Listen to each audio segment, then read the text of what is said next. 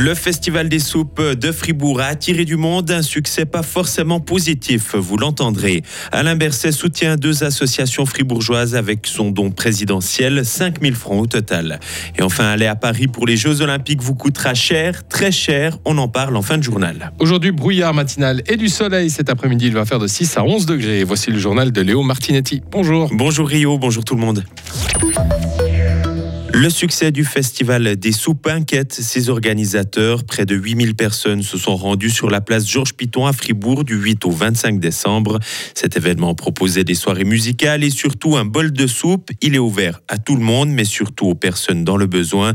Des personnes particulièrement nombreuses cette année. Eric Mullener est le directeur de la Tuile qui organise le festival. On a vraiment constaté que cette année, il y a une mixité de 50-50 entre les personnes qui viennent par envie de contact mais aussi par besoin, en fait. Il y a des personnes qui viennent se nourrir au Festival de soupe. Ça me fait penser à ce que constatent nos collègues des accueils de jour, des services sociaux différents, c'est qu'on a apparemment une société qui est en train de se précariser.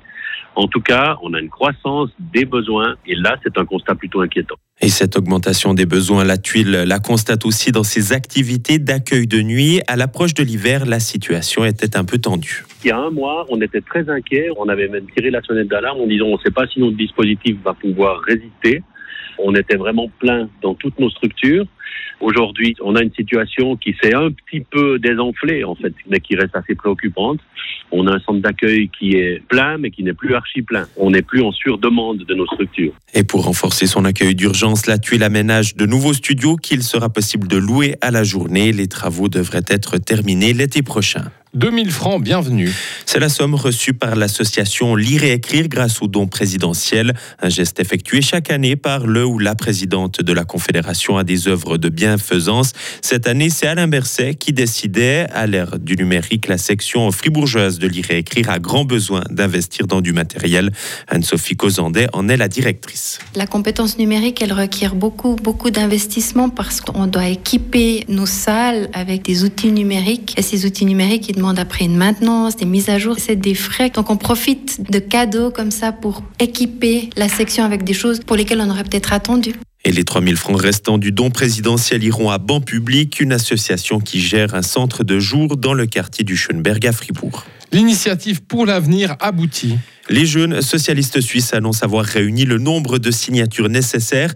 Ce texte souhaite instaurer un impôt de 50% sur les successions de plus de 50 millions de francs en faveur d'une transformation écologique de l'économie. Une mesure qui rapporterait 6 milliards de francs par an selon la jeunesse socialiste. À l'étranger, un raid israélien fait six morts en Cisjordanie occupée. Annonce faite aujourd'hui par le ministère palestinien de la Santé. Plusieurs blessés sont aussi à déplorer. L'attaque a été menée dans le camp de Nourchams, situé à proximité de la ville de Toulkarem. Il s'excuse auprès de la communauté juive. Le rappeur américain Kenny West a publié un message sur les réseaux sociaux. Il s'excuse après des propos antisémites prononcés il y a plus d'une année. Souffrant de tout rouble bipolaire, il avait notamment déclaré voir des choses positives concernant Hitler et aimer les nazis. Des propos qui avaient mis fin à de nombreux euh, contrats juteux entre le musicien et des grandes marques comme Adidas. Seriez-vous prêt à dépenser plus de 1000 francs pour une nuit d'hôtel? C'est ce qui pourrait vous arriver si vous souhaitez passer la nuit à Paris l'été prochain lors de la cérémonie d'ouverture des Jeux Olympiques.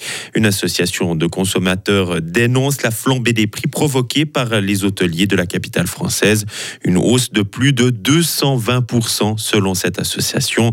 Pour lutter contre ce phénomène, la répression des fraudes va doubler les contrôles dans les hôtels et restaurants français.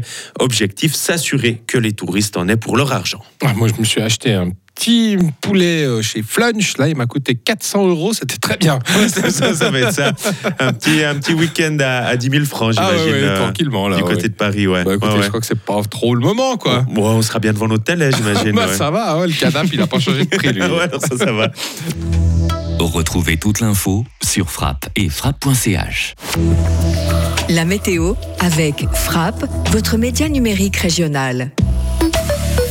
Un peu de brouillard ce matin, sinon un temps plutôt ensoleillé avec quelques voiles d'altitude. Il va faire de 6 à 11 degrés. Jeudi, des passages nuageux étendus et quelques gouttes l'après-midi le long du Jura. Et puis vendredi, le temps reste variable et doux en pleine avec un temps incertain pour la suite.